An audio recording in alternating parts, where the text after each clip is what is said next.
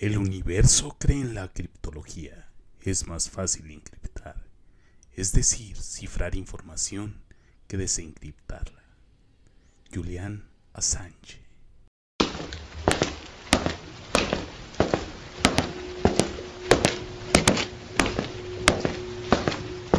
Fenómeno.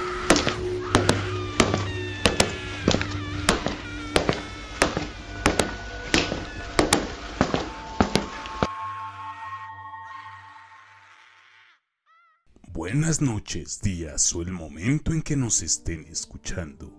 Sean todos bienvenidos a Fenómeno. El fenómeno ovni y el contacto con vida extraterrestre siempre nos ha cautivado como especie. Al igual que una sociedad secreta que controla tanto los contactos con extraterrestres como el descubrimiento de su tecnología hasta poder planear el magnicidio más famoso de la historia. En 1947, la aparición de varios ovnis en todo el mundo se empezó a reportar en muchos medios de comunicación. Muchos de los casos fueron primeras planas en varios diarios alrededor del mundo. Sin embargo, la cúspide y el caso que cautivó a todo el planeta fue justo el 2 de julio de 1947, cuando un objeto desconocido se estrelló en un rancho cercano a Roswell, Nuevo México. Tras un amplio interés inicial en el disco volador estrellado, el ejército de los Estados Unidos en pocas horas declaró que era simplemente un globo meteorológico convencional. Posteriormente, el interés se desvaneció hasta finales de los años de 1970, cuando los ufólogos comenzaron a promover una variedad de teorías de conspiración cada vez más elaboradas, afirmando que una o más naves espaciales extraterrestres habían aterrizado y que el ejército había recuperado alrededor de cinco cuerpos de alienígenas. Este caso por sí solo es meritorio de un capítulo, para poder desmenuzar bien los hechos y de lo ocurrido, pero con este poco contexto podemos comenzar con el tema que nos tiene aquí. El mismo 1947 surge una nueva división del gobierno formada presuntamente por un comité secreto de científicos, líderes militares y oficiales del gobierno bajo la dirección del presidente estadounidense Harry S. Truman. El Majestic 12, abreviado como MJ-12, ha sido negado por parte del gobierno de los Estados Unidos insiste en que los documentos que surgieron, sus existencias son falsas. De hecho, el FBI investigó los documentos y concluyó que eran falsificaciones. Incluso, las opiniones de muchos de los investigadores de ovnis y los entusiastas están divididos. Unos argumentan que los documentos son auténticos y apoyan la teoría de conspiración, indicando que el FBI al pertenecer al gobierno no admitiría la autenticidad de los documentos. Si las órdenes presidenciales le indicarán adulterar copias para presentarlas como falsificaciones, mientras otros sostienen que son falsos, indicando que se apreciarían errores en cuanto a su forma y su cronología. A continuación comenzaré a narrarles uno a uno la mesa directiva por la cual estaba formada el Majestic 12 para que podamos entender el nivel de influencia que esta parte sección gubernamental estaba manejando. El almirante Roscoe H. Hellincounter era el tercer director del Grupo de Inteligencia Central, el CIG.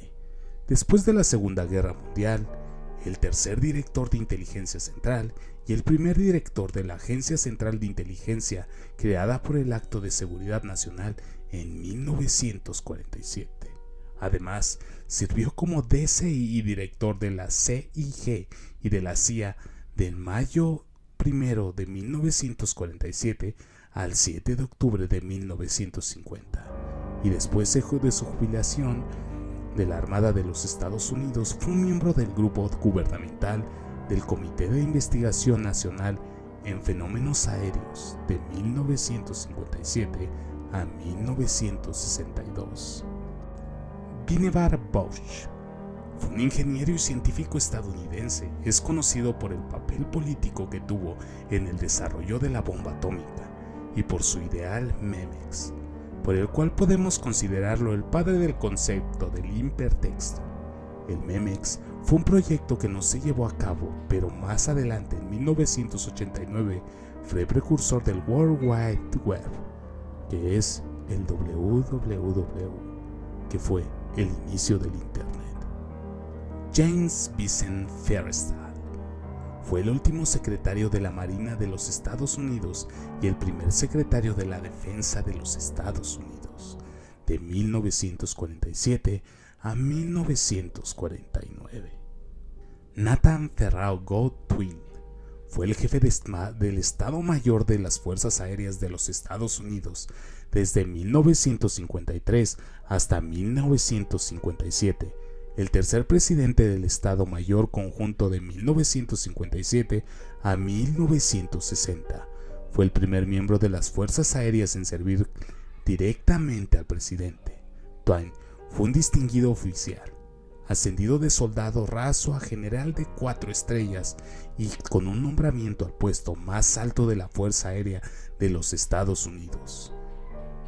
Tethen Brown fue un científico estadounidense, prominente educador y administrador. Es reconocido por haber establecido la fisiología como una disciplina reconocida. Fue presidente de la Universidad Johnson Hopkins entre 1949 y 1953, presidente de la Universidad de Rockefeller de 1953 a 1968. Jerome Claire Hausanger fue un oficial naval e ingeniero aeronáutico estadounidense. Nació en Creston, Iowa, educado en la Academia Naval de Estados Unidos y el Instituto Tecnológico de Massachusetts. Su trabajo con Gustav Eiffel en las afueras de país condujo al primer túnel de viento en los Estados Unidos y en el MIT jugó un papel decisivo en el desarrollo de informes meteorológicos y navegación aérea. Hauser también fue fundamental en el establecimiento del estudio teórico y científica de la aerodinámica en los Estados Unidos. Sidney William Sauer el contraadmirante Sars fue designado como el primer director de inteligencia central el 23 de enero de 1945 por el presidente Harry S. Truman, donde estaría a cargo del nuevo grupo de inteligencia central, el CIG. Antes de esto, como director adjunto de inteligencia naval, Sars había sido uno de los arquitectos del sistema que se creó con la directiva del presidente. Gordon Gray fue un abogado y funcionario del gobierno estadounidense durante la administración de Harry Truman y Dean Eisenhower, asociado con la defensa y la seguridad a nivel nacional. Donald Menzel fue uno de los primeros astrónomos teóricos y astrofísicos en los Estados Unidos. Investigó las propiedades físicas de la cromósfera solar, la química de las estrellas, la atmósfera del Marte y la naturaleza de las nebulosas gaseosas. El general Robert Montagu fue un teniente general del ejército de los Estados Unidos. Alcanzó prominencia cuando subcomandante Fort Phillips, Texas, y comandante de la base de militar de misiles de Sandía en Nuevo México, durante inicios de la ufología moderna y el jefe del comandante del Caribe de los Estados Unidos. Y por último, el doctor Leylon Berger hizo contribuciones importantes al desarrollo de la teoría de la programación radiofónica de la onda corta, para que los datos obtenidos en todo el mundo por sus instrumentos de medición en la ionosfera fueron decisivos. Posteriormente, investigó la dimensión de la atmósfera terrestre, para lo que también necesitaba recopilar datos en todo el mundo. Esto lo llevó a en 1950 a proponer la celebración de un año geofísico internacional. Bajo este currículum tan importante de todos estos miembros, podemos darnos una idea de la influencia, el poder y el conocimiento que estas personas por sí solo manejaba. Ahora, pongámonos a pensar, ¿qué sucede cuando juntas a dos personas de esta envergadura para llevar a cabo lo que es una de las operaciones de encubrimiento más grandes del mundo. Shadera habló por primera vez de los documentos del MJ-12 en un documental de 1982 hecho para la televisión. La experiencia ovni, el MJ-12, permaneció en las sombras hasta unos años más tarde, después de la publicación del bestseller de Timothy Goth, About Top Secret, encima del secreto, que reimprimió los documentos del MJ-12. El FBI comenzó su propio estudio con los documentos MJ-12, supuestamente fueron clasificados como Top Secret, y la preocupación inicial del FBI era que alguien dentro del gobierno estadounidense había filtrado ilegalmente información secreta. El FBI investigó el asunto e inmediatamente tuvo sus reservas en cuanto a la veracidad de los documentos. El personal del FBI se puso en contacto con las fuerzas aéreas preguntando si el MJ-12 había existido alguna vez. Las fuerzas aéreas respondieron que nunca habían aprobado dicho comité y que nunca había existido. Actualmente el FBI afirma que los documentos del MJ-12 son completamente falsos. Desde entonces han aparecido otros supuestos documentos del MJ-12 de los cuales no se ha probado su autenticidad.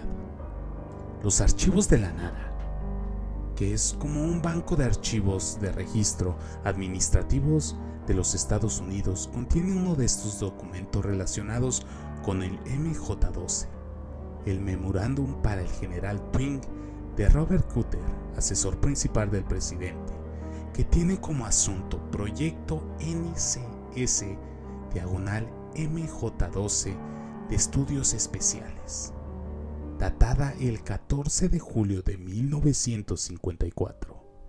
El memorándum de una página se refiere a una reunión informativa para el 16 de julio. El memorándum no identifica la MJ12 ni dice cuál es el objetivo de la reunión informativa. Según Philip G. Corson, en 1947, un grupo secreto del gobierno, probablemente el Majestic 12, fue creado bajo las órdenes del primer director de la CIA, Roscoe Heavy Hilcon Howard. La misión de este grupo era recoger información sobre los extraterrestres. En paralelo, la administración estadounidense negó el origen del extraterrestre de los ovnis. Explicó que la iniciativa de la defensa estratégica, o Star Wars, fue creada por este grupo para controlar la parte electrónica de las armas de un enemigo potencial, este sea terrestre o sea extraterrestre.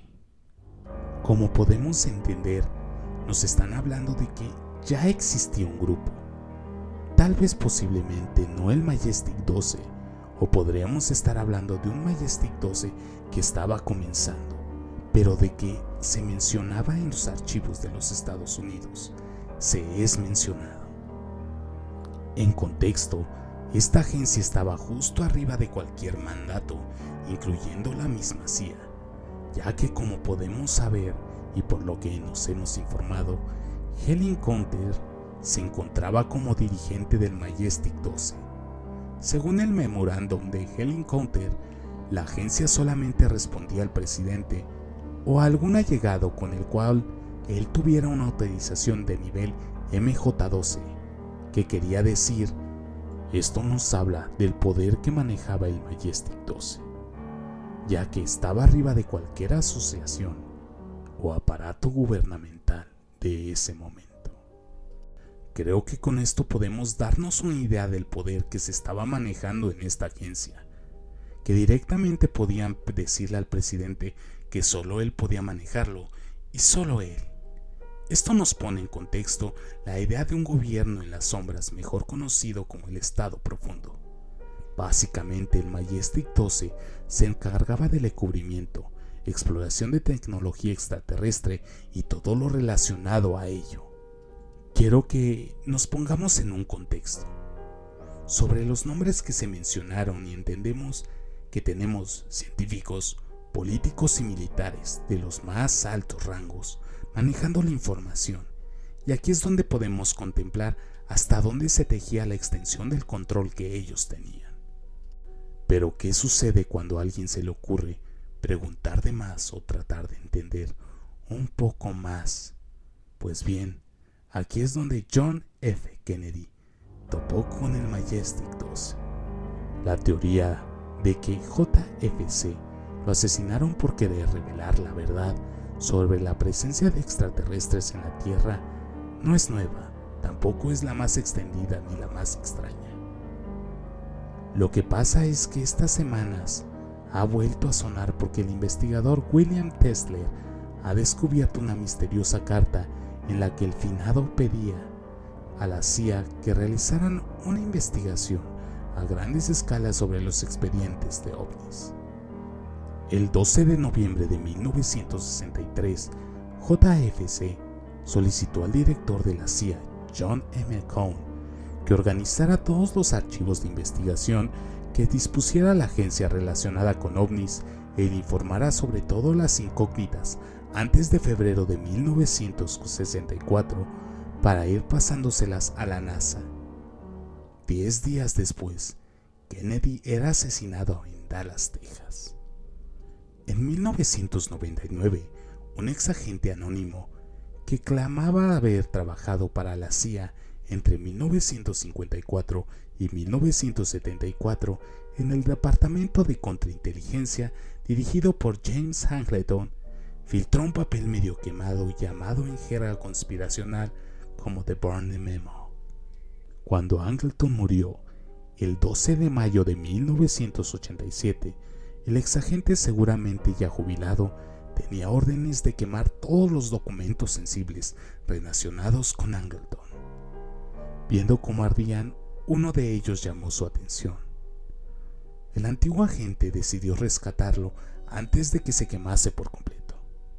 Este papel, ya chamuscado, contenía una comunicación del director de la SIA y el MJ1 en 1963, que iba dirigida al MJ2, MJ3, MJ4, MJ5, MJ6 y MJ7. Estos nombres claves para los asociados a Majestic 12. Estos puestos, podremos llamarle así, eran los principales, desde el 1 al 7 ya que eran los que tomaban las decisiones más fuertes y que se encargaban de manejar este tipo de información. La primera página termina con un párrafo donde se menciona la consulta de Kennedy, seguida de una lista y de diferencias llamadas tabs. El párrafo decía lo siguiente. Como debes saber, Lancer, nombre en clave de la CIA para JFC, ha realizado algunas consultas sobre nuestras actividades, las cuales no podemos permitir. Por favor, envía su opinión no más tarde de octubre. Su acción sobre este asunto es crítica para la continuidad de la agrupación. Tab A. Solo los ojos del presidente. Tab B. Necesito saberlo. Tab C. OD 5200.1. Tab B. Proyecto Blue Book. Tab E. Freedom of Information. Tab F. PSIOP. Tab G. BW. Y Tab H. Project Environment. Las tabs son las referencias a las que se hace alusión para entender de lo que se está hablando en el párrafo anterior. La tab H es la solución que propone MJ1 para atajar el problema, sobre la cual pide la opinión, confirmación de los miembros MJ2, MJ3, MJ4, MJ5 y MJ6 y 7. La TAFA 8 o Proyecto Environment contiene la siguiente directiva. Cuando las condiciones no son propias para el crecimiento en nuestro medio ambiente y Washington no puede ser influenciado más, el clima carece de precipitaciones. Debería ser húmedo. Debería ser húmedo. Era el nombre en clave que empleaban los soviéticos en la Guerra Fría para hablar del asesinato, en referencia al charco de sangre consecuente. Es decir, que el director de la CIA estaba pidiendo autorización a los seis miembros principales del MJ, toda la cúpula de poder estadounidense, tanto militar como política, para ejecutar el proyecto Emberman, que era simplemente el asesinato de Kennedy. Puede parecer una teoría muy remota, pero este pedazo de papel quemado es el único documento escrito que se conserva, que podría ser considerado como una autorización de magnicidio, considerando que después se realizó un monumento operativo de limpieza que incluía la destrucción de pruebas y la eliminación de testigos de este caso. ¿Verdad o falsedad? Los escépticos y críticos indican que los documentos ya han sido analizados y este análisis solo ha demostrado varias incongruencias, tales como el formato incorrecto de la fecha, lo cual demuestra que es una falsificación, postulándose que cualquier ser creado por los ufólogos que dicen haberlos descubierto o por otras personas que los engañaron. Sin embargo, a pesar de los análisis realizados actualmente, la opinión ufológica está dividida y solo un sector de la ufología sostiene aún que los documentos son verdaderos. Estos investigadores creyentes en estos documentos argumentan que la falta de concordancia entre las fechas de los registros y los documentos fueron hechos a adrede, con la intención de hacer creer que los documentos son falsos y así lograr que la opinión pública se aleje del tema. Hasta la fecha, los creyentes del MJ12 indican que no se habrían podido refutar la autenticidad de los documentos MJ2. Así, igualmente existen grupos de ufólogos críticos al MJ12, los cuales también están a favor de la falsedad de estos documentos. Estos ufólogos postulan que los documentos pueden ser una forma de falsa información creada por el gobierno estadounidense o alguna organización con el fin de ser utilizados para desprestigiar a la ufología, hecho que según estos ufólogos se logró en cierta forma con el MJ12, al lograr convencer a varios ufólogos y creyentes de la existencia del MJ12. También existen otros grupos de ufólogos que aunque igualmente sostienen que los documentos son falsificaciones, postulan que su fin no era que sean utilizados para crear el mito de Majestic 12 postulando que los documentos falsos fueron creados por el Estado con el fin de servir de señuelos para desviar la investigación de los ufólogos y así mantener el secreto hipotético verdaderos documentos desconocidos que si se referían a la real organización secreta conocida como el MJ12 u con otro nombre. Este tema nos deja mucho que pensar, ya que no son las únicas pruebas de una mano invisible y poderosa sobre las cúpulas del poder. Sin embargo, será contenido para otro capítulo. Por el momento me despido, sino antes mencionarles que no olviden en seguirnos en nuestras redes sociales. Instagram diagonal el fenómeno.fm, Facebook como fenómeno y en YouTube como fenómeno todo en mayúsculas. Por el momento me despido recordándoles que la curiosidad vence al miedo más fácilmente que el valor. James Stephens.